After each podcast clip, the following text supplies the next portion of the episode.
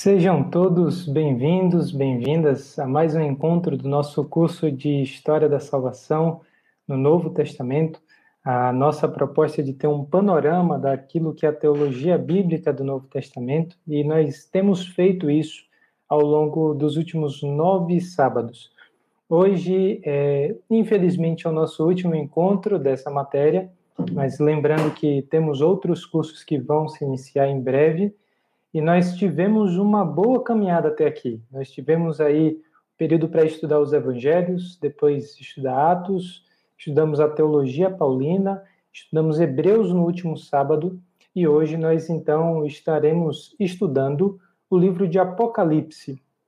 Infelizmente, a gente não vai contar com a presença do nosso querido Saião, é, que sempre traz uma contribuição muito importante em especial quando eu estou dando aula, ele responde no, na parte das perguntas, às vezes ele também dá aula, mas como vocês estão acompanhando, a Saião, ele apresentou sintomas gripais no começo da semana, melhorou aí nos últimos dias o seu quadro, graças a Deus deu negativo para a Covid-19, mas ainda precisa descansar um pouco mais, se recuperar e restabelecer plenamente aí as atividades. Então hoje estaremos aqui apresentando para vocês aquilo que é o conteúdo ah, do livro de Apocalipse, alguns dos principais tópicos desse livro, e tentando responder alguma coisa. Já vou apresentar logo de cara a grande dificuldade que é interpretar Apocalipse, isso vai ser um dos tópicos da nossa introdução, mas a gente também ora para que o Senhor traga aquilo que é resposta importante e fundamental para nossa compreensão da teologia desse livro. Tem muitas coisas que de fato têm um valor, têm sua importância, mas aquilo que é o nosso foco é tentar compreender assim as direções e os fundamentos mais importantes da teologia desse livro. Então, sem mais demora, vou compartilhar aqui a apresentação. E a gente, é, então, tem a, a introdução desse livro, é, colocando aquilo que são os dois principais eventos que vão orientar as visões que João tem. João, a, o visionário, né, o, aquele que escreve o livro de Apocalipse, ele vai falar desses dois temas, que é o fim dos tempos e o reino de Deus, nos trazendo a informação daquilo que foi uma revelação, visões que ele recebeu, nos mostrando quais serão os eventos do fim dos tempos e como acontecerá o pleno estabelecimento do reino de Deus. A gente falou ao longo é, das, acho que todas as aulas que tivemos, desde a primeira, como existe essa tensão dentro do Novo Testamento de uma inauguração do reino de Deus, mas ainda não do seu pleno estabelecimento. E Apocalipse vai tratar justamente desses períodos finais que o ainda não ainda tem algum espaço para que o definitivo, o pleno ah, daquilo que é o reino de Deus que foi inaugurado com a sua primeira vinda, seja então estabelecido. A teologia básica desse livro é a escatologia. E a gente também vem tratando mais daquilo que é a cristologia. Vários é, livros, na verdade, todos eles podem ser analisados na sua contribuição é, do que nos informa, do que nos revela e nos contribui da nossa visão a respeito da pessoa de Cristo. E isso é o que define a cristologia. Mas no livro de João, aquilo que é escatologia toma assim quase que todo o espaço e todos esses outros tópicos da cristologia e tudo mais são compreendidos dentro da escatologia. Por quê? Porque a escatologia é justamente aquilo que é a doutrina ou estudo das últimas coisas. E João vai falar como é que esses últimos eventos acontecerão segundo a revelação que ele recebeu.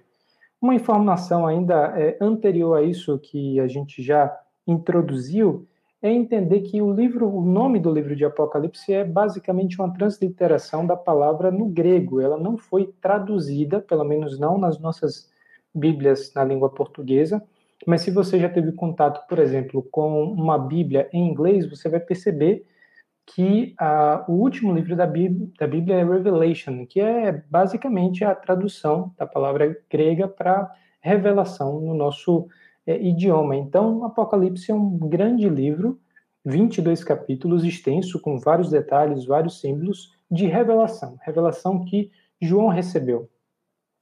E dentro dessa escatologia como a teologia básica do livro de Apocalipse, nós temos o evento central narrado em Apocalipse 1:7, que é justamente a segunda vinda de Cristo.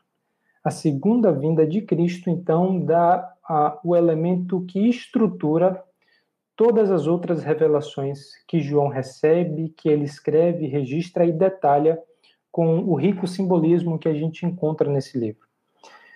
E a gente precisa reconhecer que esse é um livro de difícil interpretação. Talvez seja até mais preciso afirmar que é o livro de mais difícil e confusa interpretação dentre os livros do Novo Testamento. Basta você olhar um pouquinho para a história da interpretação bíblica, em especial para a interpretação do Novo Testamento, para perceber como o Apocalipse é aquele que provavelmente gerou a maior quantidade de é, escolas, de métodos de interpretação e, consequentemente, a de é, tradições diferentes, né, de interpretação para as suas simbologias de forma muito diversificada. Então, para boa parte do conteúdo que nós iremos estudar hoje, você vai encontrar outras possibilidades de leitura, dependendo do livro, do comentário, do conteúdo que você acessar. A questão é que a gente precisa procurar uma visão coesa, coerente, internamente entre todos os elementos do livro de Apocalipse e também compreender aquilo que João fala à luz dos outros livros que já nos apontam para esses eventos finais. Lembrando que escatologia não é uma coisa que aparece só no livro de Apocalipse. A gente é, já tem elementos escatológicos no Antigo Testamento e em vários livros do Novo Testamento, como a gente inclusive mencionou nas últimas aulas. Essa tensão do já ainda não, por exemplo, é algo que faz parte do conteúdo dos evangelhos, das cartas de Paulo, das cartas gerais. Então fica aqui já a nossa a nossa indicação da grande complexidade que é estudar o livro de Apocalipse e em alguns momentos da limitação de dizer que não temos como saber com certeza ainda o que, que significa esse símbolo ou aquele evento ou como esse é, símbolo poderá ser representado concretamente no evento histórico. Né? A gente precisa olhar com cautela essas interpretações. A história mostra várias abordagens diferentes para o livro de Apocalipse. E é uma das posições assim mais comuns que a gente encontra é uma pessoa é, ter contato com uma dessas tradições ela assumir a postura de defender essa interpretação de Apocalipse e simplesmente ignorar todas as outras formas de ler e de entender o livro. Mas isso não é a forma mais indicada de a gente se relacionar de procurar compreender o conteúdo desse livro. Por quê? Justamente por conta da grande complexidade que a gente tem. Diante de um, um livro tão difícil de entender, a gente não pode assim ter a pretensão de que uma tradição tem todas as respostas para encontrar o verdadeiro significado do livro de Apocalipse. É importante a gente estar atento também aqui ao que pessoas com outros métodos de leitura de Apocalipse têm a dizer, a fim de refinar a nossa percepção. Às vezes a gente está forçando mais o texto numa direção e quando ele é visto de um outro ângulo, de uma outra perspectiva, um determinado elemento ele se mostra como é, possuindo uma interpretação mais coerente, uma interpretação mais plausível, que você pode ter conexões mais claras com as outras passagens bíblicas que falam do mesmo assunto. Então é importante a gente perceber os pontos apresentados por diferentes visões a fim de ter uma percepção clara desse livro.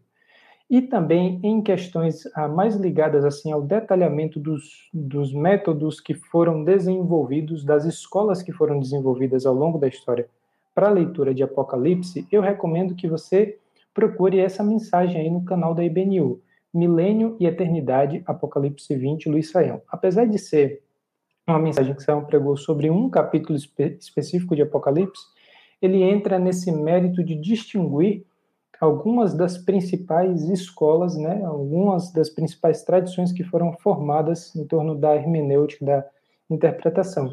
É, vale a pena então dar uma olhada por uma questão até de tempo, como o nosso foco é sobre a teologia do Apocalipse, a gente não vai detalhar isso tanto na aula de hoje.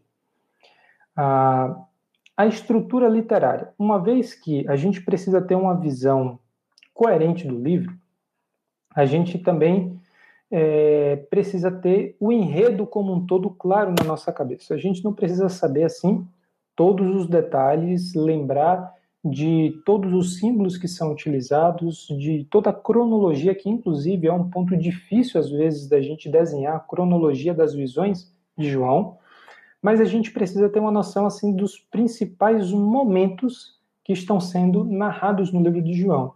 Isso se faz importante porque às vezes a gente tem aquele interesse de saber o significado do símbolo que está lá em João capítulo 19, ou então no capítulo 20, que fala do milênio e tal, e não tem essa imagem do todo. A gente quer ter a nossa curiosidade satisfeita a respeito de um ponto sem procurar compreendê-lo à luz de tudo aquilo que João recebeu enquanto revelação.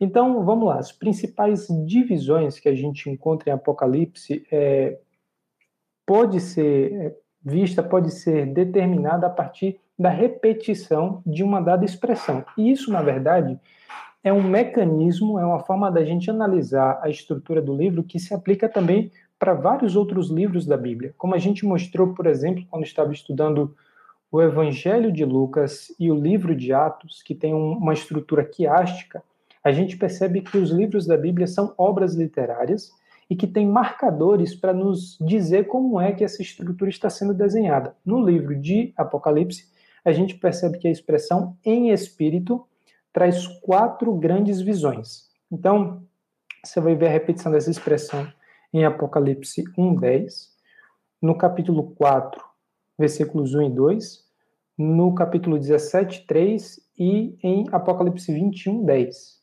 Nessas quatro ocasiões, há essa repetição nos mostrando como que o início de uma nova visão é, que João está tendo. E a primeira visão, então, traz a figura de Cristo exaltado e também o assunto a respeito das sete igrejas ou das cartas que são enviadas a essas sete igrejas. Essa primeira visão vai do capítulo 1 até 1:9 até 3:22. Perdão.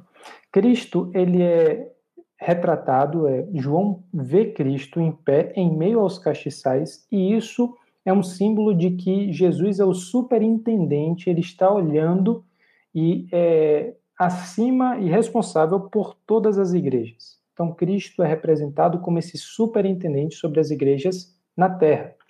Depois a gente vê essas cartas sendo enviadas às igrejas, que vale ressaltar, eram igrejas que de fato estavam na Ásia. E essas cartas, é, na verdade, essas igrejas representavam toda a igreja naquele momento, apesar de ser direcionada para igrejas reais, porque a gente percebe que existem outras igrejas na região. Então, não faz muito sentido a gente pensar que Jesus tinha algo a dizer como orientações tão importantes apenas para aquelas igrejas, mas de certa forma, aquelas igrejas também representam a totalidade das igrejas na Terra. E também é importante a gente ressaltar que a validade do que Cristo revela e orienta para aquelas igrejas naquele momento continua até os nossos dias. As orientações sobre as obras, sobre o cuidado com aquilo que é o primeiro amor, o cuidado com o ensino correto, não ser levado por outras correntes de visão a respeito do que Deus fará, em contradição àquilo que Cristo fez, a gente percebe todas essas tratativas naquele momento em que Cristo é, endereça as cartas para as sete igrejas, como sendo completamente válidas e pertinentes para a igreja em todas as épocas e, obviamente, para a gente hoje. A gente então tem a segunda visão de um trono celestial e um livro com sete selos. Essa segunda visão é narrada de Apocalipse 4:1 até João 16:21.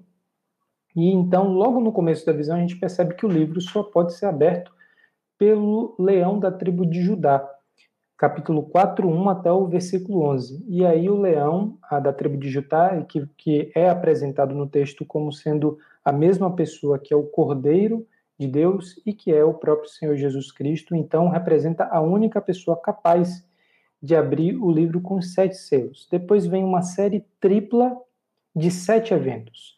Tem a abertura de sete selos, o toque de sete trombetas, e o esvaziamento de sete taças. Cada um desses elementos, cada um dos selos, cada uma das trombetas e cada uma das taças é seguido de representação simbólica de algo que acontece na Terra. Então, quando se fala a respeito de um selo, a gente tem a indicação de um símbolo que corresponde a algum evento na Terra. E assim com todos os outros selos, trombetas e taças.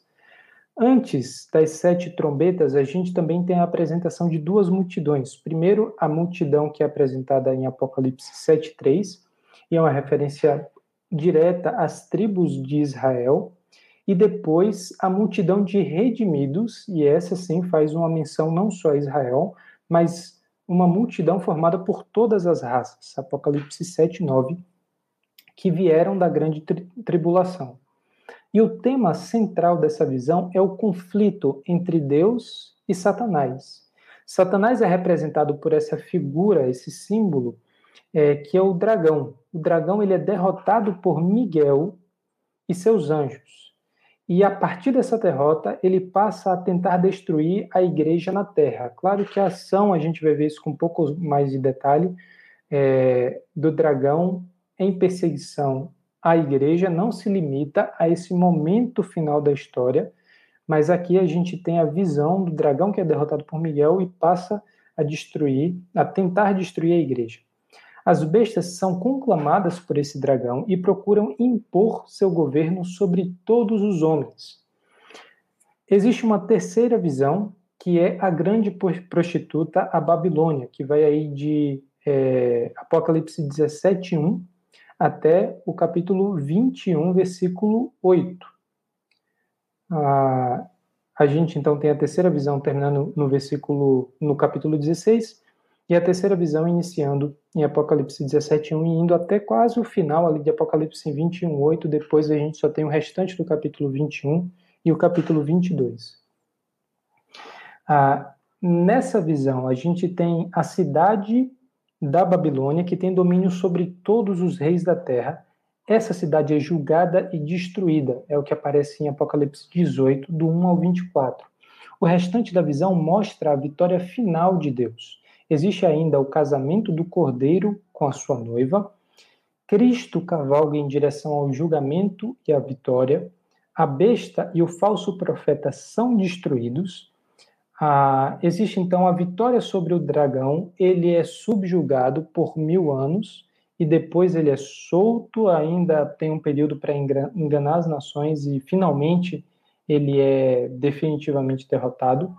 Cristo e os santos, durante esses mil anos que o dragão está subjugado, Cristo e os santos reinam sobre a terra ao longo do milênio. Depois desse milênio, então, é que Satanás de fato é libertado, busca enganar, como a gente falou, as nações, incitar as nações a lutar contra os santos, e de forma definitiva, então, o diabo é lançado no fogo, no lago de fogo, e é derrotado é, de forma completa. Depois desse evento existe a segunda ressurreição e o juízo final, a vinda do novo céu e da nova terra. E aí a gente tem a descrição de uma comunhão perfeita dos redimidos com Deus. A quarta e última visão, então, é justamente essa Jerusalém celestial, vai de 21, 9 até o capítulo 22, versículo 5.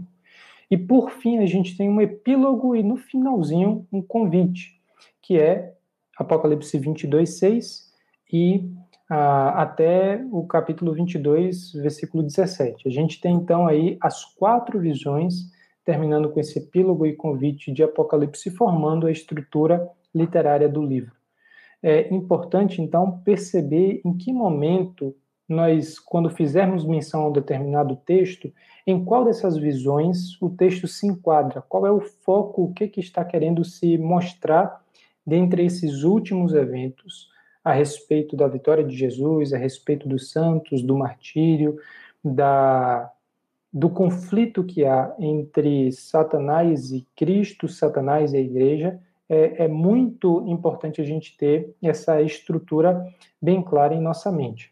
E falando, inclusive, em últimos eventos, vale assim um esclarecimento, porque a gente tem falado de últimos dias com muita frequência. Não só hoje, mas nos últimos sábados, a gente tem falado que o período dos últimos dias não é definido apenas por esses momentos finais da criação como nós a conhecemos antes que Cristo volte, que ele derrote definitivamente Satanás, estabeleça um novo céu e nova terra. Os últimos dias é todo o período compreendido entre a primeira vinda de Jesus e a segunda vinda de Jesus.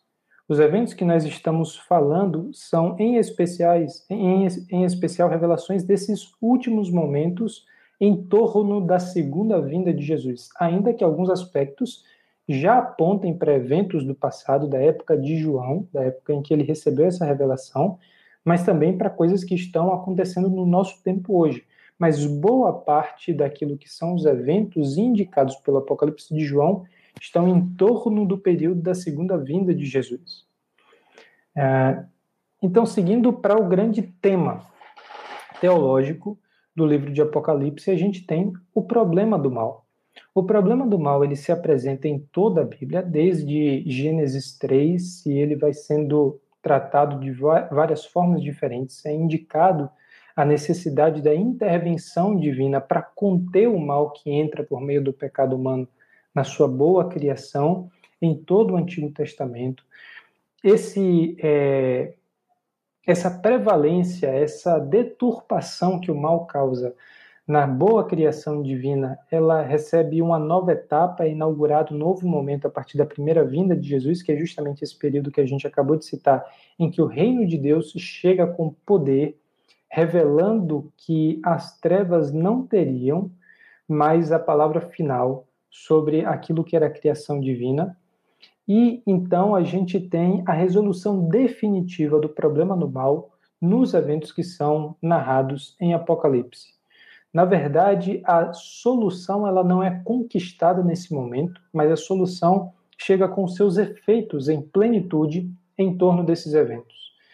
É, existe então uma menção em Apocalipse não só a presença do mal na boa criação divina, mas também um período curto e terrível na ação do mal, na ação de Satanás, na ação da besta e de todas as forças de oposição e rebelião contra Deus no fim dos tempos. Um período curto e de maldade, de tribulação, como não aconteceu em nenhum outro momento da história. Esse período de maior dificuldade do que comumente já é enfrentado pelo povo de Deus é mencionado em Mateus 24:15 e também em 2 Tessalonicenses 2:3 o personagem é maligno que é colocado em Apocalipse 13, 1 a 10, em que fala desse momento de grande perseguição ao povo de Deus, é, que fala de grande engano para as nações, esse personagem ele é capacitado por Satanás. Não é o próprio Satanás, mas age conforme a orientação, a ação e a autoridade que Satanás foi permitido ter dentro daquilo que é o plano de Deus para a redenção. E por falar em plano de Deus para a redenção, é importante a gente perceber a, a grande importância que é para o nosso curso de hoje perceber essa mensagem central de Apocalipse enquanto a conclusão da história de salvação. Tudo aquilo que a gente faz hoje ganha uma nova perspectiva a partir daquilo que nós cremos a respeito do futuro. Tudo aquilo que a gente vê em torno do problema do mal e da solução que a Bíblia fala que já foi conquistada na cruz, mas que ainda será plenamente estabelecida em torno da segunda vinda de Jesus, afeta a maneira como nós acordamos e lidamos com os problemas da segunda-feira, afeta as ações mais cotidianas em que dedicamos algum tempo, algum esforço, como usamos os nossos recursos. Então, dentro do nosso propósito do curso de estudar a história da salvação, compreender é a mensagem de Apocalipse e como o problema do mal é, em definitivo, solucionado é um ponto fundamental. Então, esse personagem maligno de Apocalipse 13, que vai aí principalmente na narrativa de 1 a 10, ele age conforme a capacitação de Satanás. Ele exigirá adoração para si, muito semelhante àquilo que é, por exemplo, a tentação de Jesus no deserto, em que Satanás coloca diante de Cristo aquilo que ele fala ser a possibilidade de que todos os reinos seriam entregues a Jesus se ele adorasse Satanás. Então, essa é a mesma atitude desse, desse personagem maligno. Ele fará guerra contra a igreja e terá poder sobre todas as nações. Isso é curioso, é como ele conquistará poder e autoridade em relação a todas as nações, não em relação a todas as pessoas, porque é colocado de maneira muito clara como o povo de Deus é marcado por Deus, não será enganado é, por esse personagem, esse povo não terá sua salvação comprometida, mas o seu poder se espalhará de uma forma impressionante. Os que não tiverem o seu nome escrito no livro da vida adorarão esse personagem e surge também junto com ele o falso profeta. Esse falso profeta tem ah, um detalhamento naquilo que é Apocalipse 13, do versículo 11 até o 18, e ele alinhará poderes da religião e os poderes da economia para adoração à besta. Essa primeira besta, o que a gente estava se referindo como um personagem que foi enviado por Satanás, é, será então adorada a partir daquilo que é a ação do falso profeta, e esse falso profeta usa daquilo que seria a prostituição da religião e a força econômica dentro da sociedade humana para direcionar a adoração a essa besta. Esse período é marcado por uma divinização do Estado, que por sua vez é influenciado pela besta, e essa divinização, então, é, leva a uma civilização apóstata e retratada como Babilônia no livro de João. Essa civilização enganou todos os reis da terra com materialismo luxuoso e ateu. Essas nações voltam-se contra Cristo e, consequentemente, contra o seu povo. Perceba como aquilo que é a, a tentação específica de uma ação assim materialista está presente no livro do Apocalipse em muita coerência com aquilo que também é retratado nos outros livros, aquilo nos outros livros do Novo Testamento, aquilo que está diante dos reis, aquilo que eles podem apalpar, o poder que está diante do seu controle é o que é oferecido pelas bestas, pela besta. E isso conquista o coração dessas autoridades, desses reis, e essas pessoas então dão origem ou é, constroem sobre o fundamento de uma sociedade apóstata e de uma sociedade rebelde contra o próprio Criador. Nessa condição de perseguição, a gente vê o problema do martírio de maneira muito acentuada nesse período de grande tribulação. Esse período, então, é, apresenta apenas duas alternativas para muitos, uma multidão de pessoas que formam o povo de Deus e vivenciam esse período, que é ou você nega Cristo ou você morre. E a mensagem do livro de João aponta explicitamente nessa, nessa direção. Se em algum momento é cobrado de você a vida em relação à sua lealdade a Cristo, entregue a sua vida.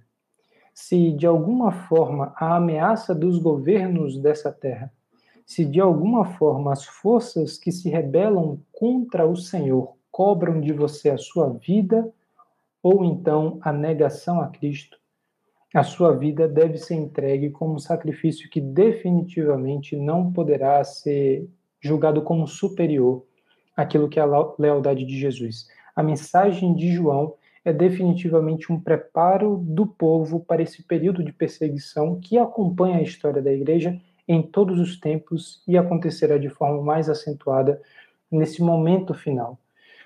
A, a gente percebe então que a quantidade de pessoas que morrem pela condição do martírio não é pequena, um incontável número de pessoas serão martirizadas, e é a informação de João, é, Apocalipse 7, 9 a 17.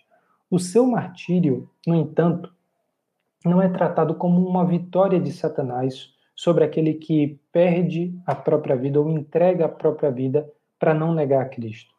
O texto trata desses que são martirizados como sendo os vitoriosos sobre Satanás, aqueles que em Cristo conquistam a vitória sobre a morte e a vitória sobre o mal, representado pela figura de Satanás, através do seu martírio. E essa condição de sofrimento esteve sempre muito ligada com a mensagem do Evangelho. A gente vai tratar sobre isso um pouco mais à frente, mas veja como o martírio é visto de uma forma positiva, não porque não envolve dor, não porque seja fácil, mas porque indica o sinal de lealdade a Cristo até no momento de maior tribulação, de maior dificuldade e perseguição que o povo de Deus passa e certamente passará. E é o que está em Apocalipse 15, 1 a 4. A gente então percebe também, dentro desse problema do mal, uma clara luta entre Cristo e a besta. A luta pela vida dos homens, que é indicado por essa multidão que faz parte do corpo do povo de Jesus, do povo de Deus, e por esses que são enganados pela besta. Essa luta, ela não está limitada novamente ao período do fim, ao momento assim da segunda vinda de Cristo. Isso é algo que está acontecendo ao longo do tempo. Apocalipse 12 é uma visão importante nesse ponto, porque explica a última e terrível perseguição. João vê é, nessa visão uma realidade espiritual que opera por trás da realidade humana. A gente tem ali a figura de uma mulher que é, tem os símbolos da lua, das estrelas e também que demanda uma interpretação para que a gente tenha uma visão clara daquilo que é esse cenário espiritual é, por trás daquilo que é o nosso cenário humano, daquilo que os nossos olhos podem enxergar. E essa perspectiva que João tem em especial na visão de Apocalipse 12 é na verdade válida enquanto a grande uma das grandes mensagens de Apocalipse como um todo. Por quê? No livro de Apocalipse, a gente tem um desvelar daquilo que será os eventos finais, não só do ponto de vista histórico, mas também de todas as forças que estão em conflito para construir esse cenário da segunda vinda de Cristo, em torno do juízo, em torno da tribulação, da perseguição, do milênio, do reino de Deus, da Nova Jerusalém. A gente olha para esses eventos não só da perspectiva humana, mas em especial da expectativa ou da perspectiva divina. É como Deus enxerga essa situação, não só como Deus enxerga, mas como essa situação de fato é, e Deus nos mostrando como as coisas de fato funcionam. Isso não é válido apenas para o Apocalipse de João, mas para toda a literatura escatológica. A ideia não é simplesmente matar a nossa curiosidade a respeito dos eventos finais, mas é permitir que a gente olhe para a história e vivencie a história da perspectiva divina. Olha, aquilo que está acontecendo diante de você é isso. O Império de Roma o pressiona com essa espada, mas aquilo que o Império de Roma faz não é simplesmente pela espada que está na mão de César, mas também por essa força espiritual que apresenta oposição ao povo de Deus. E não só o Império de César, não só o primeiro século, mas toda a história que precede o período do Novo Testamento e toda a história que sucede o período do Novo Testamento. A gente tem uma perspectiva divina e uma perspectiva sobre as forças que vemos e as forças que não vemos no nosso momento presente. Isso quer dizer que a gente consegue assim explicar todos os eventos contemporâneos no mínimo detalhe? Não. Em alguns momentos a gente percebe claramente aquilo que é essa ação de Satanás contra a igreja nos empurrando, nos pressionando em uma determinada direção, e o poder do reino de Deus prevalecendo contra essa pressão constante que sempre sofremos.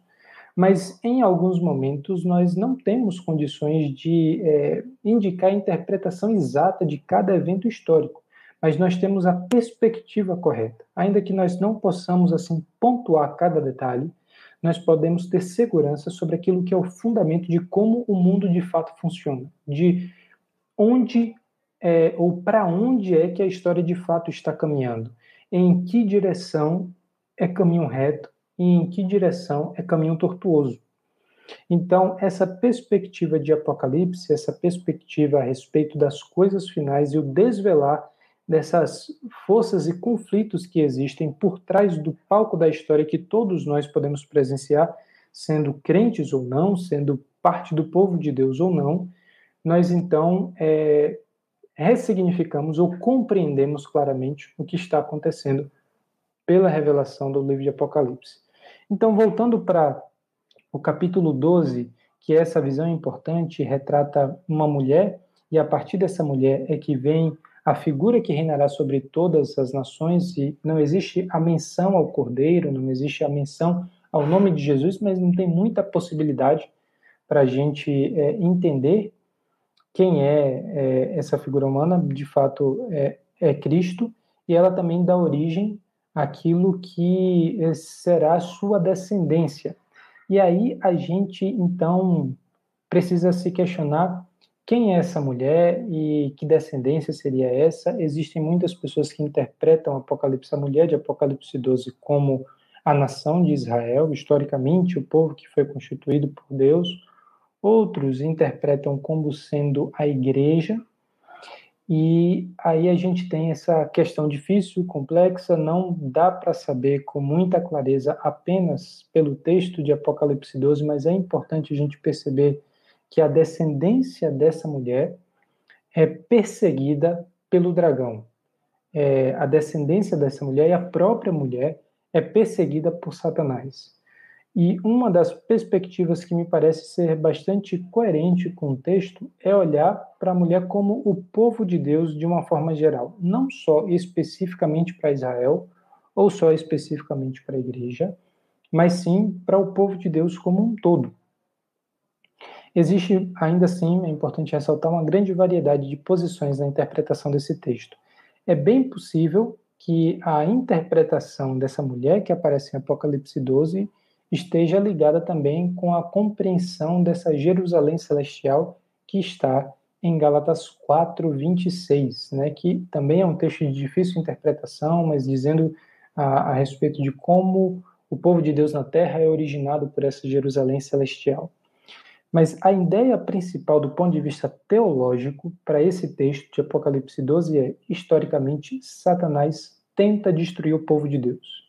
Historicamente, não só nesse momento final, de forma especial e desesperada nesse momento final, mas desde a inauguração do povo de Deus, desde o momento que Deus constitui, cria, na verdade, a raça humana e também constitui um povo a partir de Israel, e esse momento inaugurado por Jesus e a igreja.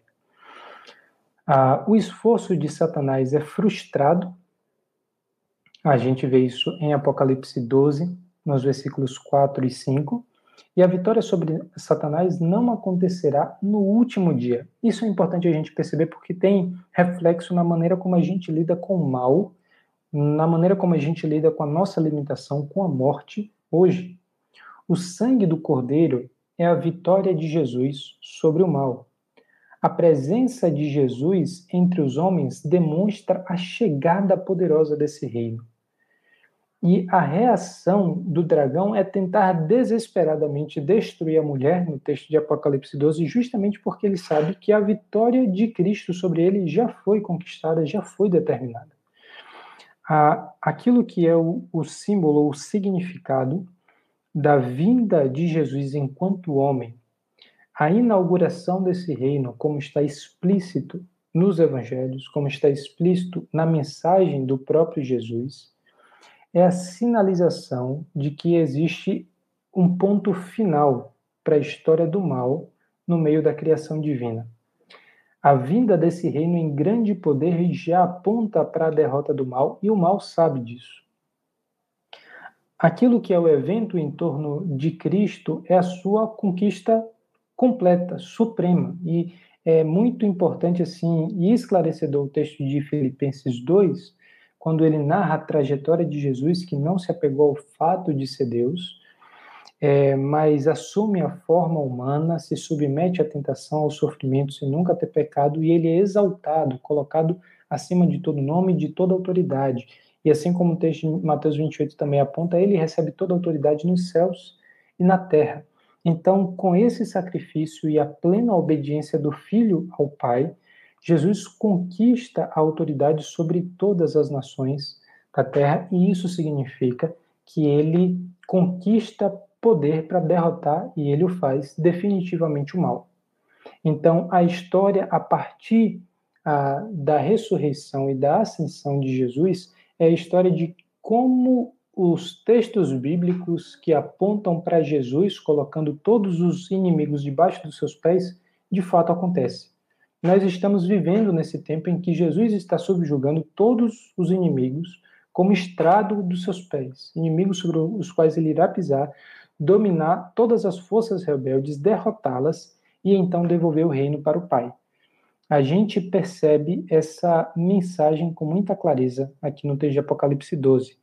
A luta entre o dragão e a igreja se manifesta ao longo da história, que é aquilo que está em Apocalipse 12, 17, nessa figura, nessa linguagem figurada apontando para a descendência da mulher. Haverá período de maior intensidade para essa perseguição. A perseguição do fim dos tempos, no entanto, sempre esteve presente na nossa história. E a distinção, então, do período final se dá no grau dessa perseguição. A aversão ao sofrimento que marca a vida da igreja hoje é sinal da falta de compreensão daquilo que é a própria missão da igreja. Nós temos muito daquilo que compõe os bancos das nossas igrejas cristãs, das nossas igrejas evangélicas, e falando ah, daquilo que é a nossa vivência particular, daquilo que podemos é, expressar por viver mais perto, que é a, aquilo que é a realidade da Igreja Batista também, é formada de pessoas que estão dispostas a seguir a Cristo, contanto que isso não signifique um sofrimento direto. Pode até envolver uma parte da doação do seu tempo, pode até envolver uma parte da doação dos seus recursos, mas um comprometimento definitivo e incompleto que implique em ser rejeitado por muitos, que implique em sofrer é, de forma direta perseguição, dor, é, ou em casos mais extremos, como será, na verdade, casos comuns nesse período da tribulação, o caso de martírio, essas pessoas elas não estão dispostas a estar tão comprometidas assim com Cristo. Então, é importante a gente relembrar com a mensagem do reino e a mensagem da missão da igreja, anda lado a lado com o sofrimento, anda lado a lado com essa perseguição. Isso a gente não deriva, a gente não compreende apenas do texto de Apocalipse. Basta você ver a mensagem que Paulo e Barnabé ia pregando nas igrejas por onde eles passavam, as igrejas que eles plantavam, como a gente vê em Atos 21 e 22, apontando para esse sofrimento como algo necessário para entrar no reino de Deus. Não que o sofrimento seja aquilo que nos redime, mas o sofrimento é a consequência natural dessas eras, desses tempos que estão em conflito direto. Um tempo de rebelião contra Deus e um tempo em que o reino de Deus já está operando poderosamente, porque Cristo já conquistou a vitória final. A gente vive nesse momento de oposição de reinos, ainda que o reino de Deus já tenha conquistado a vitória é completa e final. Diz assim o texto de, de Atos 14, 21 e 22. Eles pregaram as boas novas naquela cidade e fizeram muitos discípulos. Então, eles aqui é Paulo e Barnabé. Então voltaram para Listra, Icônio e Antioquia, fortalecendo os discípulos e encorajando e encorajando-os a permanecer na fé, dizendo: É necessário que passemos por muitas tribulações para entrarmos no reino de Deus.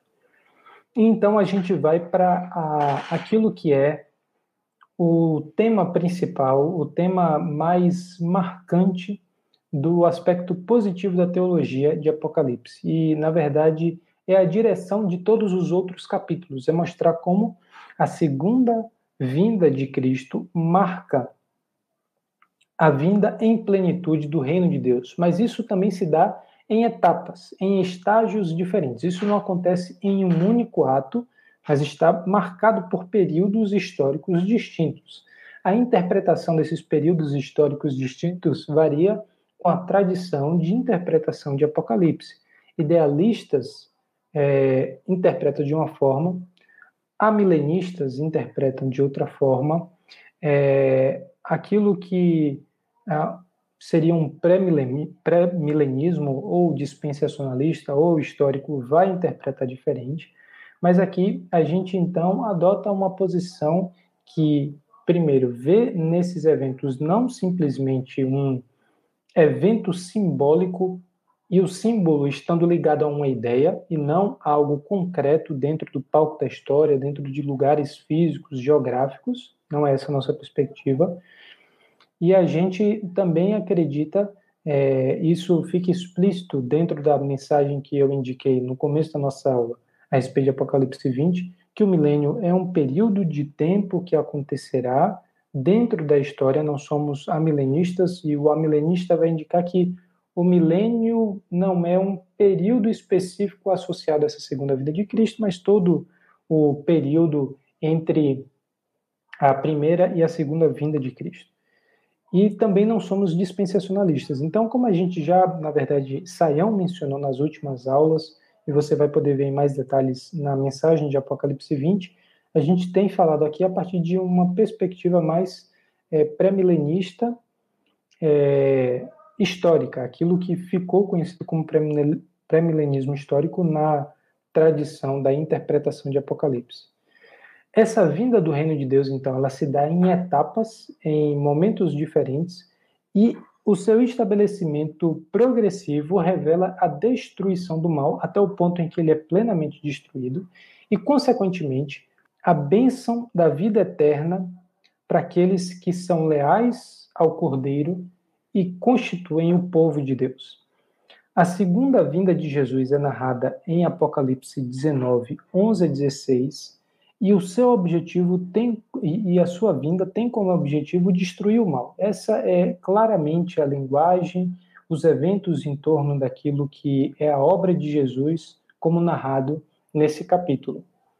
Ah, a gente tem ali vários símbolos ligados a essa guerra que é travada entre Jesus e os poderes de rebelião, os poderes em torno de Satanás e que leva engano para as nações. E essas imagens a gente pode perceber, por exemplo, que Jesus é representado como vindo num cavalo de batalha e ele está vestido em vestes manchadas, também em sangue que foi derramado pelas batalhas. Ele é acompanhado de um exército ou do exército dos céus, mas o curioso é que esse exército ele não entra diretamente em batalha. A única arma que é empunhada por Jesus na verdade, é uma espada que sai da sua boca, e essa espada, justamente nessa simbologia de sair da sua boca, indica que está se falando da palavra que sai da boca de Cristo. E Cristo em si é retratado como essa palavra, né? Lembrando aí de João 1, em que Cristo é a palavra do Pai, o Logos, é, e também a palavra encontra um papel fundamental em toda a revelação bíblica. O mundo é feito por meio da palavra. Deus, ele fala para que surja a luz, ele ordena que surja cada parte da criação. A gente vê o poder da palavra na instrução do povo, a gente vê o poder da palavra naquilo que é a literatura de sabedoria. O controle da língua é fundamental como uma indicação ah, de que alguém é dominado pela vontade de Deus, no Novo Testamento, dominado pelo Espírito, as várias indicações de uma pessoa que é cheia do Espírito é aquela pessoa que tem domínio próprio e que sabe falar, e Jesus, então, está intimamente ligado àquilo que é a palavra. Apocalipse usa, então, toda essa riqueza de imagens em torno da palavra e agora em torno da palavra que é Cristo, para dizer que, por meio da palavra, ele exerce ou luta essa guerra contra o mal e determina a sua vitória. O símbolo da sua própria palavra direta e simples é aquilo que é a arma mais poderosa e a única arma utilizada por Jesus. A conquista não é militar.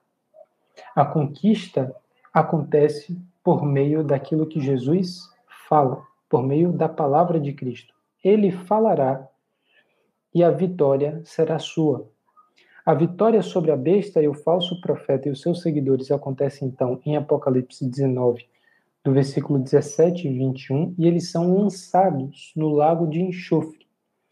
O dragão, você esperaria, acontece a mesma coisa. Jesus luta diretamente contra ele, ele é lançado no lago de enxofre e recebe o mesmo destino das outras bestas, mas não é isso que o texto narra. O dragão é subjugado por um anjo que é enviado da parte de Cristo. Não é Cristo diretamente que irá subjugar esse anjo, mas é, é um enviado da parte do Senhor.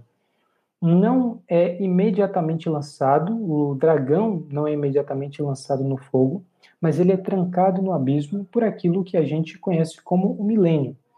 Então, durante mil anos, ele fica nessa condição, depois ele é liberto para agir por mais um pouco de tempo e depois dessa batalha final, ele é destruído definitivamente.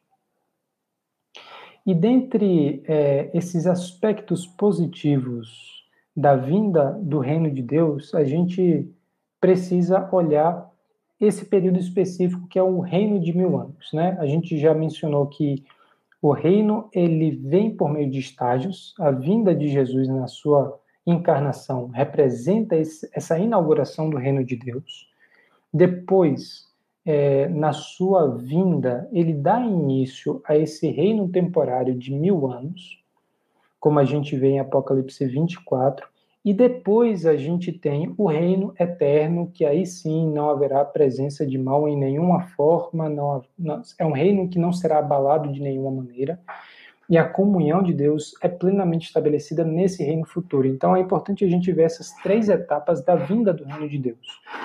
Agora, eu sei que o reino de Deus é um assunto que levanta muitas questões, eu também tenho, por exemplo, essa questão da cronologia de mil anos literais, dentro a, daquilo que é a linguagem simbólica de João, me parece que não tem como a gente pensar na ausência de um reino de fato de Jesus com os seus santos que passam pela primeira ressurreição, como a gente vai ver, mas isso não necessariamente, os mil anos, precisaria ser interpretado como um período cronológico de mil voltas da Terra em torno do Sol. É, a contagem pode ser parte da linguagem figurada de João, mas de qualquer forma que a gente leia a simbologia, a gente vai chegar à conclusão de um reino que se estabelece de uma forma diferente daquilo que já é o reino que está em vigor nos nossos dias. Né? A cada etapa desses reinos ela é precedida por uma ressurreição, tanto o reino dos mil anos quanto esse reino eterno. A primeira ressurreição ela forma o grupo daqueles que reinarão com Cristo durante o milênio. E é frequente a reafirmação, tanto no Antigo quanto no Novo Testamento também, da participação dos santos ou da participação do povo de Deus na autoridade do Cristo. Né? Então, sendo mais direto nas é, referências do Novo Testamento, a gente vê isso em Apocalipse 7, 9. Quando você lê o verso 9 e o 22 do capítulo 7, você entende isso. O capítulo de 19 de Mateus, Mateus 19, 28, 1 Coríntios 6, 2, todos esses textos aí, João no primeiro, Mateus fazendo a citação das palavras de Jesus e Paulo em 1 Coríntios, apontam para essa participação dos santos naquilo que é o reino de Cristo. E veja a distinção em relação ao reino eterno, como a gente vai falar um pouco mais para frente, porque chega um momento em que o filho devolve ao pai o reino em que ele subjugou todos os seus inimigos. Então, essa participação do reino de Cristo necessariamente estaria relacionado, no mínimo, ao período é, de inauguração do reino de Deus, com a primeira vinda de Jesus, e mais provavelmente, então, especificamente com o milênio, o período em que Cristo reinaria é, enquanto Satanás estaria subjugado. A segunda ressurreição seria então a ressurreição completa, porque a primeira ressurreição a gente vê em Apocalipse 25 que não se aplica a todas as pessoas, uma ressurreição parcial. Já é, nessa segunda ressurreição, quando ocorre o fim do milênio, isso está narrado em Apocalipse 20, 11 até o versículo 15, a gente vê que todo o restante dos mortos é ressuscitado para passar pelo juízo final. E a base do julgamento, do juízo final, são as obras de cada indivíduo e o livro da vida, que aponta quem é que está absolvido, quem é que é salvo, quem é decretado como inocente nesse juízo. É importante a gente perceber que a ressurreição não é uma coisa que se aplica apenas para aqueles que estão em Cristo. Todos ressuscitarão para serem julgados. E a base desse julgamento pode ter causado estranheza, como eu falei, que é obras e o livro da vida. Mas você vê isso com muita clareza em Apocalipse 20, 11 a 15. A gente, às vezes, é, foca tanto em uma parte da verdade, e obviamente tudo que está escrito na Bíblia é verdadeiro, quando a gente fala que a salvação é pela fé e não pelas obras que a gente esquece que isso é a maneira como alguém é salvo, não como alguém é julgado. É, e o juízo, então, em Apocalipse 20, aponta para um juízo baseado em obras e no livro da vida. E a observação de falar de dois critérios diferentes é que justamente aqueles que são salvos são não por conta das suas obras, mas porque tiveram seus nomes escritos no livro da vida a partir daquilo que é a obra de Jesus. Porque eles foram selados com o Espírito Santo, porque eles foram justificados. E aí entra a nossa conversa lá sobre justificação na segunda aula da Teologia Paulina. Se você não assistiu, vale a pena voltar lá e estudar mais um pouco sobre justificação. A gente então tem esse juízo final baseado nas obras e no relacionamento com Jesus. E isso é um ponto fundamental. A, a nossa expectativa de justiça, a nossa expectativa de que todas as coisas serão endireitadas, tudo aquilo que o pecado tirou do lugar na sua entrada por meio de Adão, é agora colocado novamente no lugar e, na verdade, regenerado para um estado superior ao seu estado inicial. É não só regenerado, mas melhorado em muitas medidas que a gente não consegue saber com detalhes como, mas a gente tem a afirmação de que essa natureza regenerada será superior a tudo aquilo que nós já experimentamos e aquilo que era até mesmo a experiência da criação antes do pecado. É, é muito importante essa questão do juízo baseado nas obras, porque intimamente, ainda com o coração é, marcado pelo pecado, a gente anseia por justiça. A gente anseia por esse momento em que aquele que foi é, encontrado em erro, ou aquele que não foi encontrado em nenhum erro, mas o seu erro foi encontrado pelo próprio Senhor, seja punido pelo seu próprio erro. A justiça, é, ou o mal, ele não pode passar despercebido. O mal ele não pode ser tratado com vistas grossas. A gente não pode achar que mal é um risco de lápis que você apaga simplesmente com borracha. É uma mancha profunda que precisa ser tratado em toda a sua dimensão. De que maneira a gente poderia pensar num Deus completamente santo e numa criação completamente regenerada a partir de pessoas que nunca se arrependeram do mal que fez? Pessoas que nunca tiveram as consequências da sua maldade sendo punidas por aquilo que concretamente ela deturpou aquilo que é a vontade, aquilo que é a criação divina. Então, é importante a gente perceber o valor e o custo que é o sacrifício de Jesus, porque para nós sermos salvos, acontece esse ato de justificação na condenação do pecado no corpo de Cristo. E aqueles que nunca se arrependeram, então, precisam passar pelo juízo baseado nas suas próprias obras. Caminhando aí já para o fim, a gente tem é, essa pergunta que é muito relevante. Por que deve haver um reino temporário nesta terra antes do reino eterno, na nova terra? Se Jesus já inaugurou esse reino e a gente já tem desfrutado de algumas bênçãos desse reino, por que, que tem que ter um reino de mil anos é, que, por fim, assim, não é nem o reino, não é nem a era futura, o tempo futuro, esse reino eterno, e não é nem o reino como nós estamos experimentando agora, porque a condição parece ser muito diferente enquanto Satanás está preso e não pode enganar as nações. E essa é uma questão teológica, não é uma questão exegética. O milênio, ele é evidente, é muito claro, nenhuma tradução suprime, até onde eu saiba, não conheço todas as traduções, mas nenhuma tradução suprime a, o milênio, ele não tem muitas menções no Novo Testamento, só aparece em Apocalipse 20, é diretamente mencionado duas vezes em Apocalipse 20, mas ele está lá, está no texto. Então o problema não é a gente saber se de fato haverá um milênio ou não, mas é compreender como será esse milênio, até onde pudermos compreender e por quê.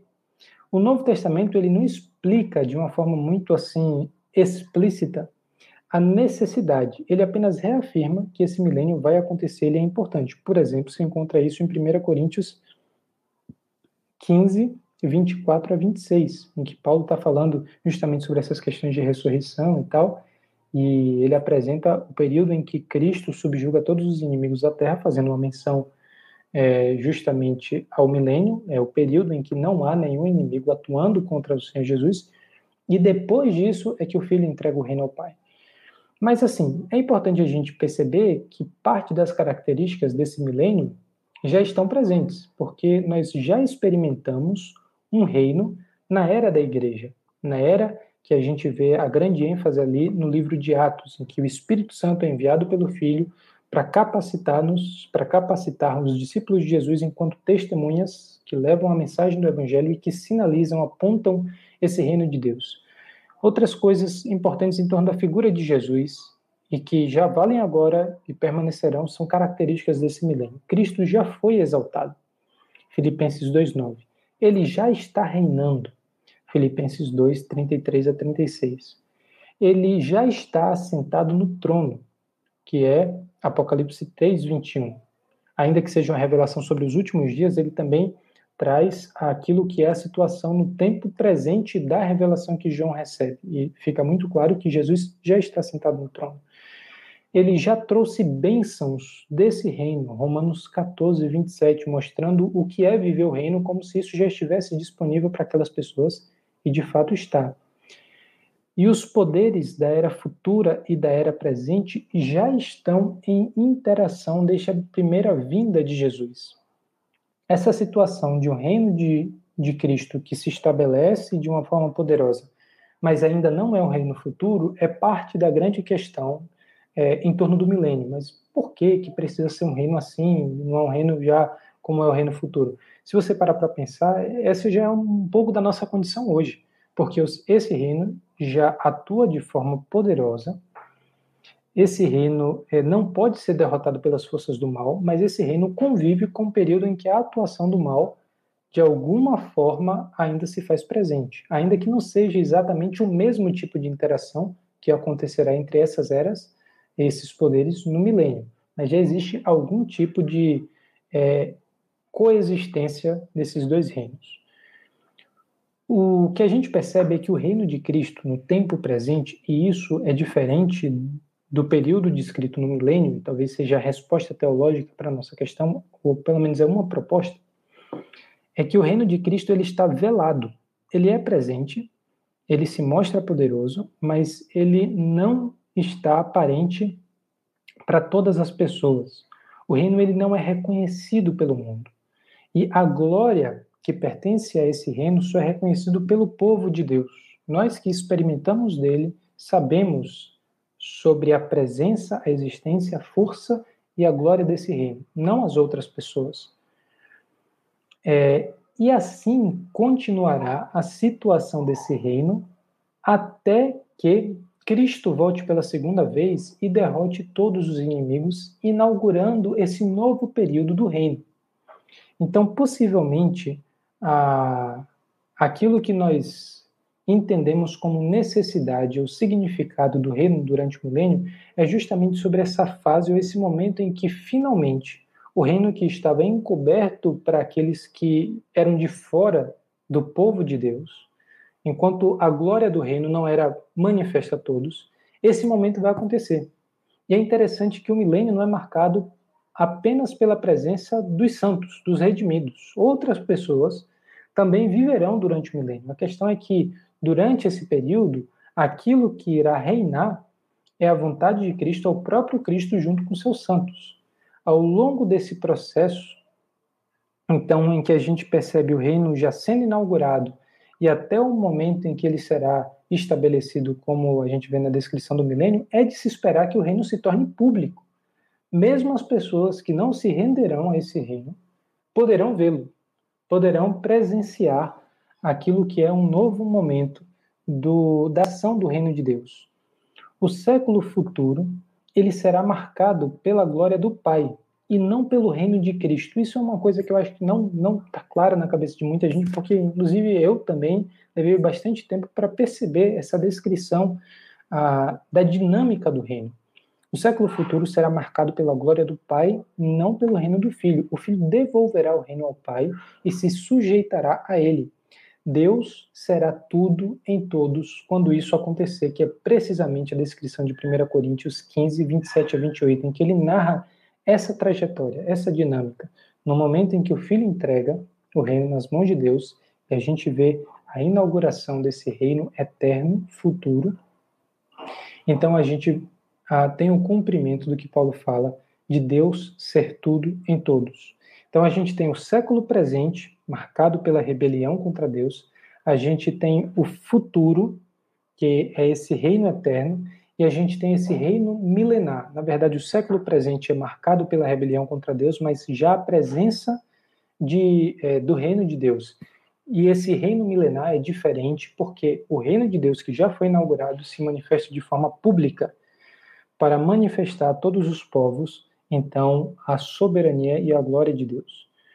A gente tem essas distinções: século, século presente, reino velado de Cristo, século futuro, domínio total do Pai, reino milenar, manifestação que já possui, mas que é, é, a manifestação da glória que Jesus já possui, mas que ele não manifestou abertamente.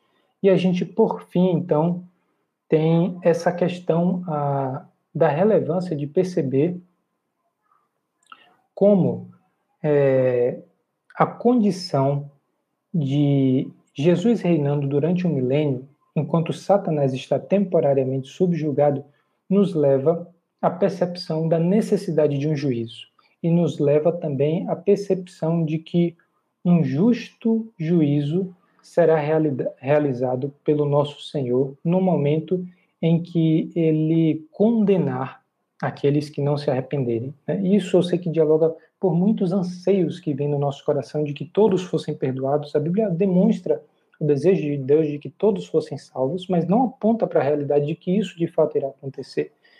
Por quê? Se você imaginar um período de mil anos, que não necessariamente é um período literal de mil anos, mas um período é, significativo de tempo em que a vontade de Deus, a vontade de Jesus, se estabelecerá por meio, inclusive, da agência, da ação dos seus santos, dos redimidos, em todas as nações da terra será estabelecida justiça como nunca se estabeleceu, igualdade como nunca se estabeleceu, abundância de vida para as pessoas, a, a plena é, sociedade, a plena civilização que nós tanto ansiamos e que os vários modelos políticos tanto se propõem a realizar, mas nenhum nunca é capaz de fazer, seja em qualquer parte do espectro político. Isso acontece durante o milênio. É esse reino. Satanás está preso, não pode enganar as nações, mesmo depois desse período. Satanás é solto e existem rebeldes, existem aqueles que não se sujeitam ao senhorio de Jesus, existem aqueles que não se arrependem. Diante dessa situação, você percebe então como o juízo ele é feito de forma justa e como Paulo também aponta em Romanos, toda boca é calada, toda boca se fecha diante da condenação que Deus decreta contra aqueles que não se arrependem.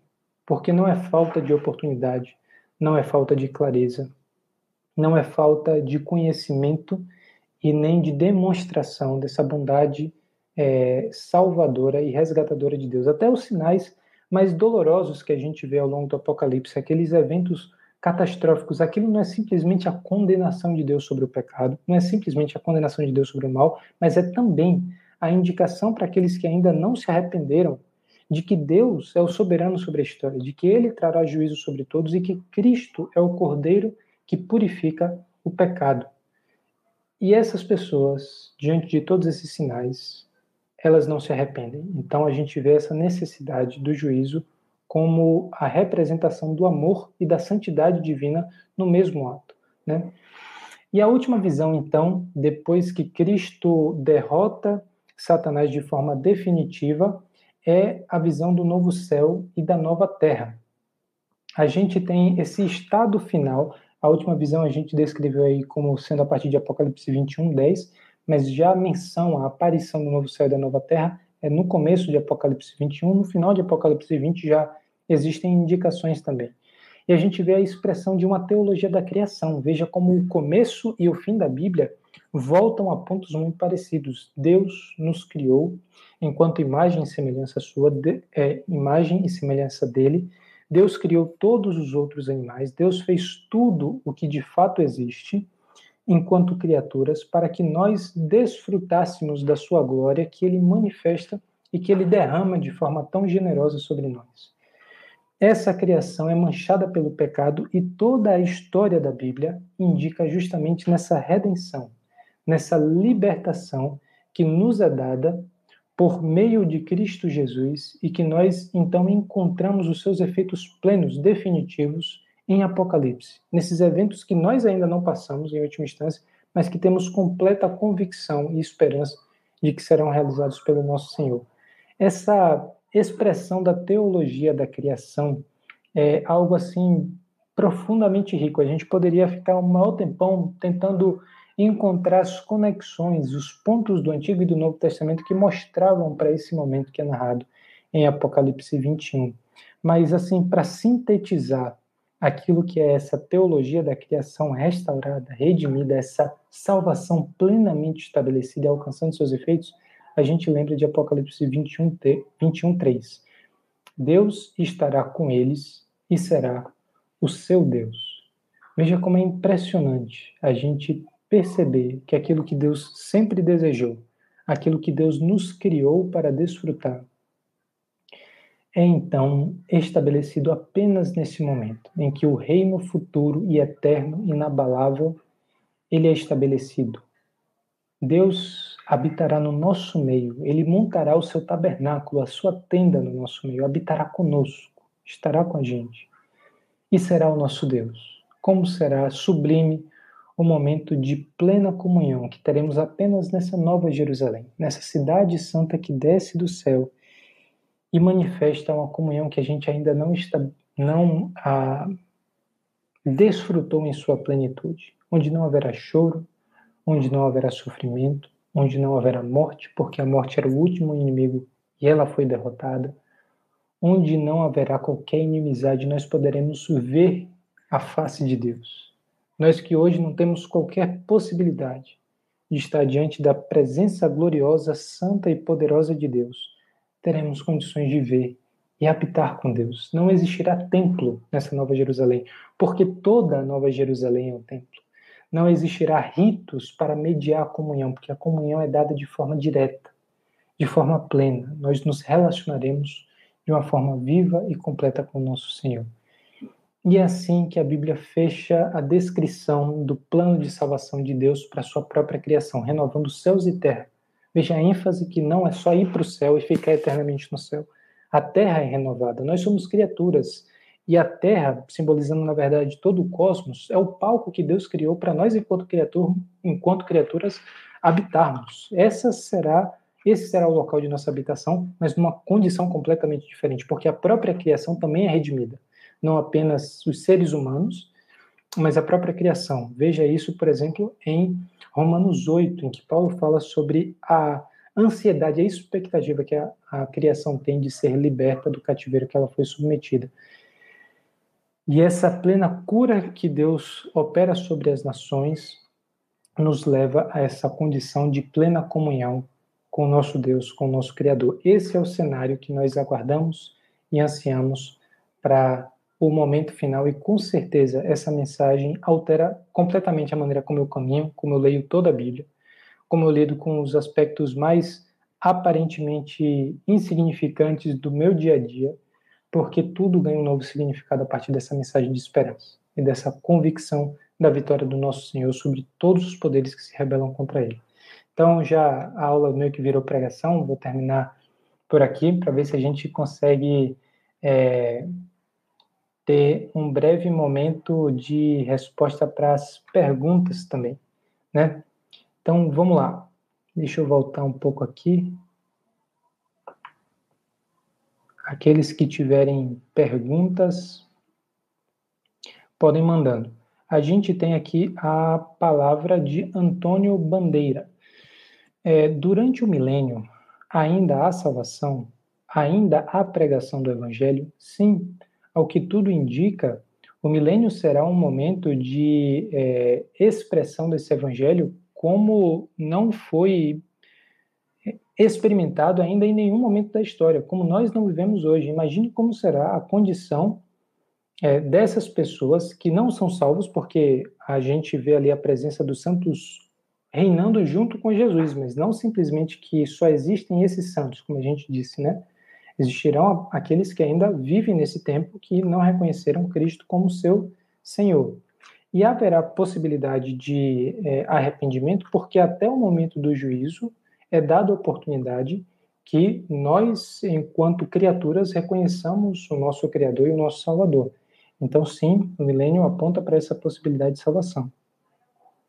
Deixa eu ver outra aqui.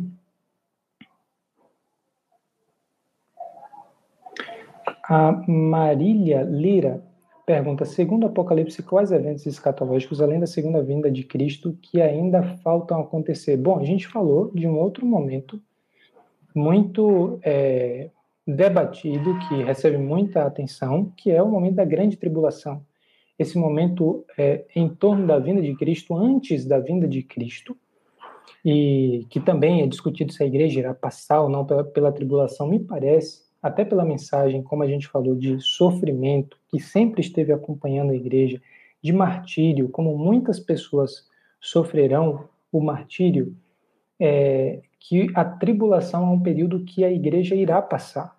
Ela não será privada de um momento de, de tribulação, de sofrimento, e esse é um momento em que a gente vê também muita apostasia. Né? Muitas pessoas que se diziam cristãs, a gente falou sobre apostasia na última aula a respeito de Hebreus, vale a pena voltar lá, tem muitas perguntas que foram respondidas sobre isso.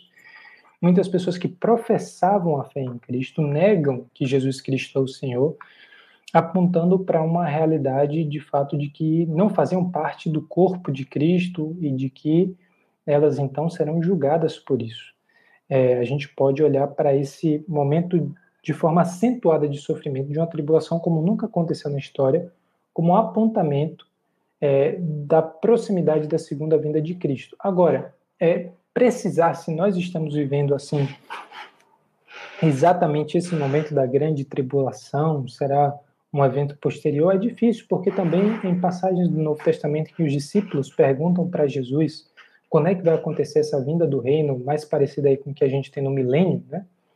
É, Jesus não dá data. Ele mesmo afirma que isso é determinado pelo Pai. Então, a gente não tem condições, assim, de, por exemplo, interpretar os eventos do nosso dia como sendo os eventos da grande tribulação. Não me parece ser o caso, e a gente não tem base né, para apontar isso a partir de uma profecia específica.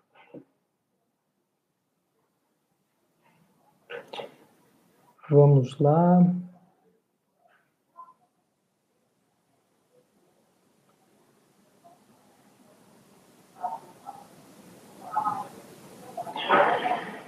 Existe essa pergunta do arrebatamento que também tem muitas visões diferentes. Uma forma que ficou famosa nos Estados Unidos e é uma série que fez muita muita é, tem muita fama aqui no Brasil, ficou bem conhecida, é a série de livros Deixados para Trás, que também foi adaptada para filmes e muitas pessoas conheceram e tiveram a sua visão escatológica influenciada por isso. É, a gente tem essa percepção, aquilo que a escatologia descrita no livro Deixados, na série de livros Deixados para Trás, é basicamente um dispensacionalismo, né? um pré-milenismo dispensacionalista. É, como a gente apontou, não é a nossa posição. Você novamente pode ver mensagens sobre Apocalipse que tem no canal da IBNU e que provavelmente todas que eu lembro e pelo que eu conheço também de Saião e das pessoas que pregam na IBNU não será a expressão a escatológica, a posição escatológica das pessoas. E essa visão, então, é, não é exatamente o que no, nós descrevemos como arrebatamento. A gente percebe no texto, salvo engano, de Tessalonicenses, dessa ida às nuvens para se encontrar com Jesus, e as pessoas deduzem que a ida às nuvens para se encontrar com Jesus necessariamente é que a igreja vai para o céu e permanece no céu. A gente tem um período em que as pessoas estão com Cristo, como a gente vê Jesus falando para o ladrão na cruz, a gente tem aqueles que estão olhando para aquilo que acontece na terra e perguntando até quando o Senhor permitirá que a injustiça reine, mas a gente não tem um apontamento assim da igreja, como eu falei. A minha visão é que a igreja passará pela tribulação, da igreja sendo toda privada de qualquer tipo de tribulação, sendo arrebatada para os céus, esperando a coisa acontecer aqui, para depois ela voltar para reinar durante o milênio e também desfrutar daquilo que é o reino eterno. Então, acredito que o arrebatamento, nos termos como muitas pessoas pensam, né, é, da igreja sendo privada de todo o sofrimento, esperando o filme desenrolar aqui na Terra para ela voltar num período mais pacífico e tranquilo nunca irá acontecer. Não acho que seja esse o caso, tá? Uma pergunta interessante é quais são as referências bibliográficas? Eu basicamente tenho utilizado para as aulas a teologia do LED, é, Elton Led, que é a teologia do Novo Testamento. Ele é um teólogo bíblico, é, já falecido, mas era um teólogo bíblico batista americano e tem um posicionamento muito equilibrado nos pontos em que eu pesquisei. Não quer dizer que eu concordo com tudo que Led descreve ali, estudando mesmo para aula de Apocalipse, tinha algumas coisas que eu fiquei coloquei uma estrela assim para pesquisar depois, saber se de fato é a mesma posição que eu possuo, mas de forma geral tem uma abordagem muito equilibrada. Eu recomendo, tem outras teologias do Novo Testamento, mas essa tem sido a minha bibliografia básica. Saião é, não, não necessariamente segue só essa, com certeza tem muito mais bagagem, e nas aulas que ele deu recorreu a vários outros materiais, aí,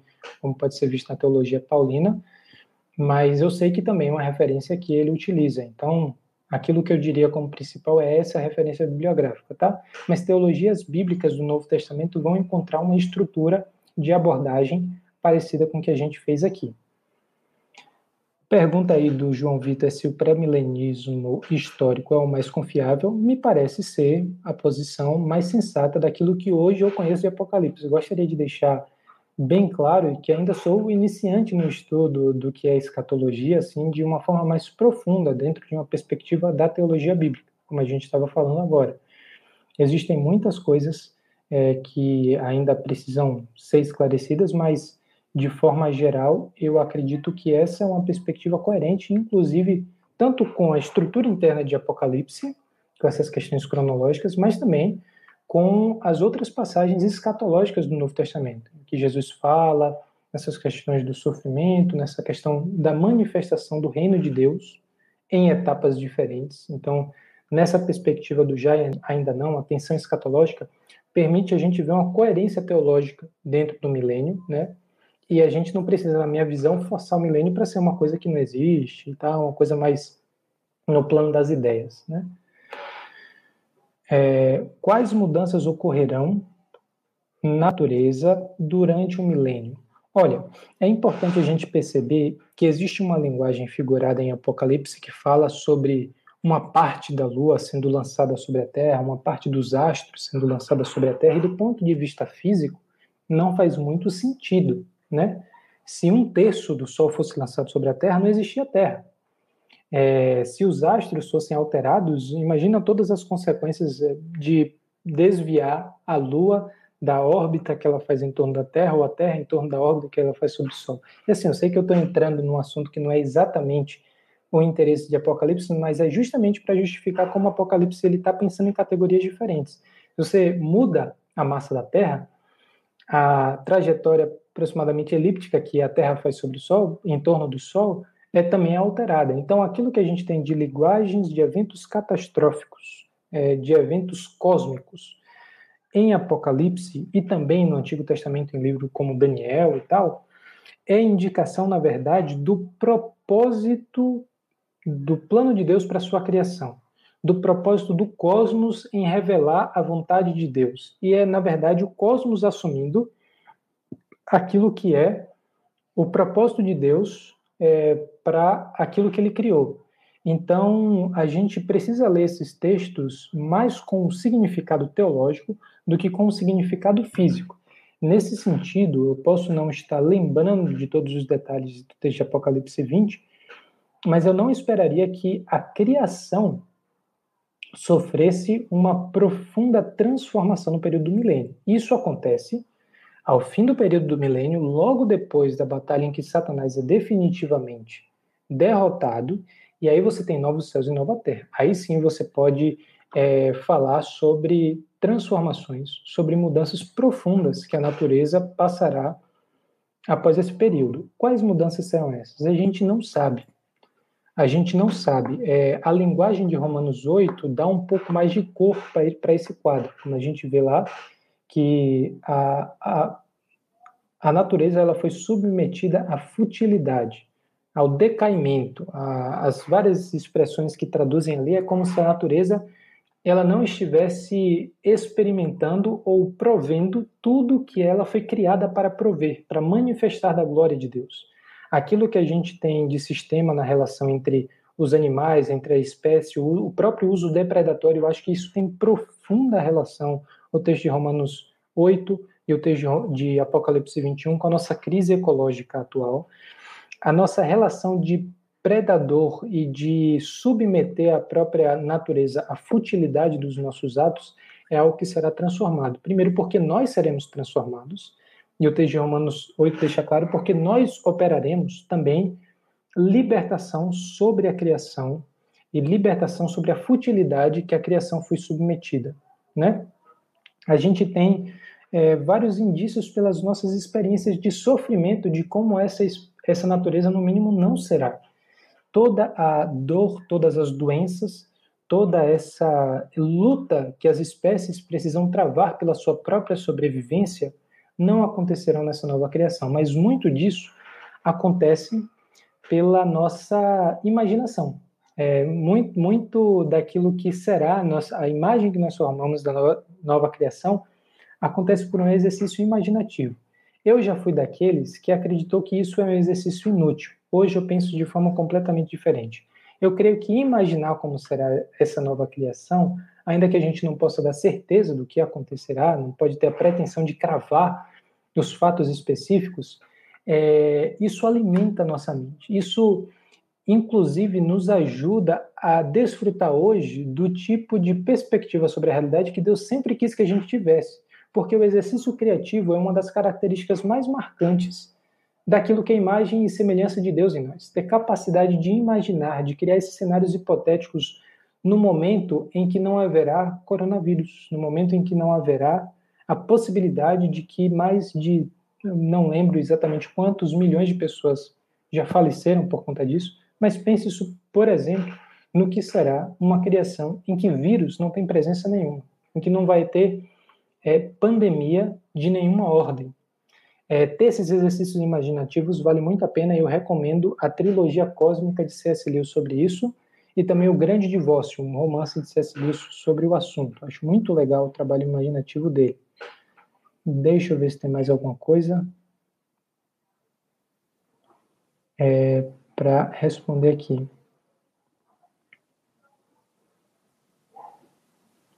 Tem algumas perguntas sobre o milênio aqui é, que eu acho que entra naquilo que eu já falei antes, sobre, por exemplo, a terra ficará desolada e o justo nos céus. Né? O milênio, na verdade, é, é um período contrário a essa perspectiva, né? de que Cristo estará reinando junto com os santos estabelecendo uma justiça, uma paz e, e uma a abundância da vontade e presença divina na Terra como a gente ainda não experimentou sendo o mais próximo daquilo que é o reino futuro, daquilo que é o reino eterno, antes de de fato acontecer o juízo final. Né? Então, espero que essas imagens e esse propósito do milênio, falando do caráter do reino de Jesus, manifestando publicamente aquilo que hoje está de forma velada, fique como a mensagem mais importante para a gente hoje.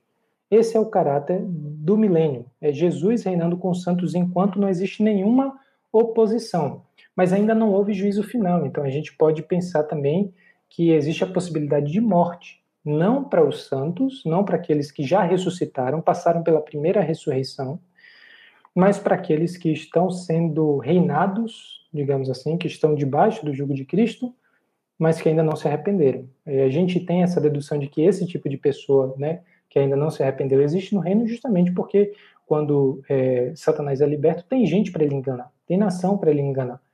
Então, não dá para entender que as pessoas, elas simplesmente, é, só os redimidos compõem a terra ou as nações durante o milênio, né?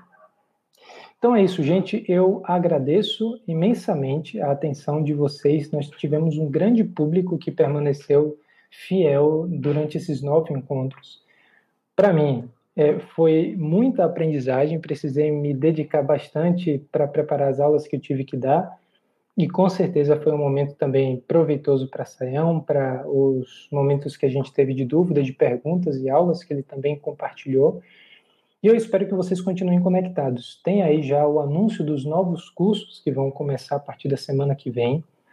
É, se você tem interesse em validar aquilo que você assistiu dessas aulas enquanto um certificado aí com carga horária, reconhecimento da faculdade, entre em contato conosco. Os contatos estão na descrição do vídeo aqui embaixo. É, entre em contato que a IBNU tem a parceria com a Faculdade Teológica Batista de São Paulo, que pode emitir, então, a, o certificado de sua participação nesse curso. Eu agradeço imensamente e com toda sinceridade mesmo é, a sua presença. Foi muito proveitoso. Espero que Deus tenha abençoado você tanto quanto Ele me abençoou durante esse período. Um forte abraço. Espero se não nesse céu, ou se não nessa terra, no, na próxima terra e no novo céu, encontrar com todos vocês e a gente conversar sobre esses assuntos que ainda são um pouco misteriosos para a gente, e a gente saber qual foi das interpretações aquela que de fato aconteceu em torno da segunda vinda de Jesus. Que o Senhor abençoe a todos vocês. Esperamos a vocês no nosso culto amanhã de manhã, na nossa celebração pela manhã às 10 horas e também no, no, na última aula uh, que Dilean estará ministrando amanhã sobre o ministério de Jesus. Forte abraço, um bom descanso e um bom fim de sábado a todos. Tchau, tchau.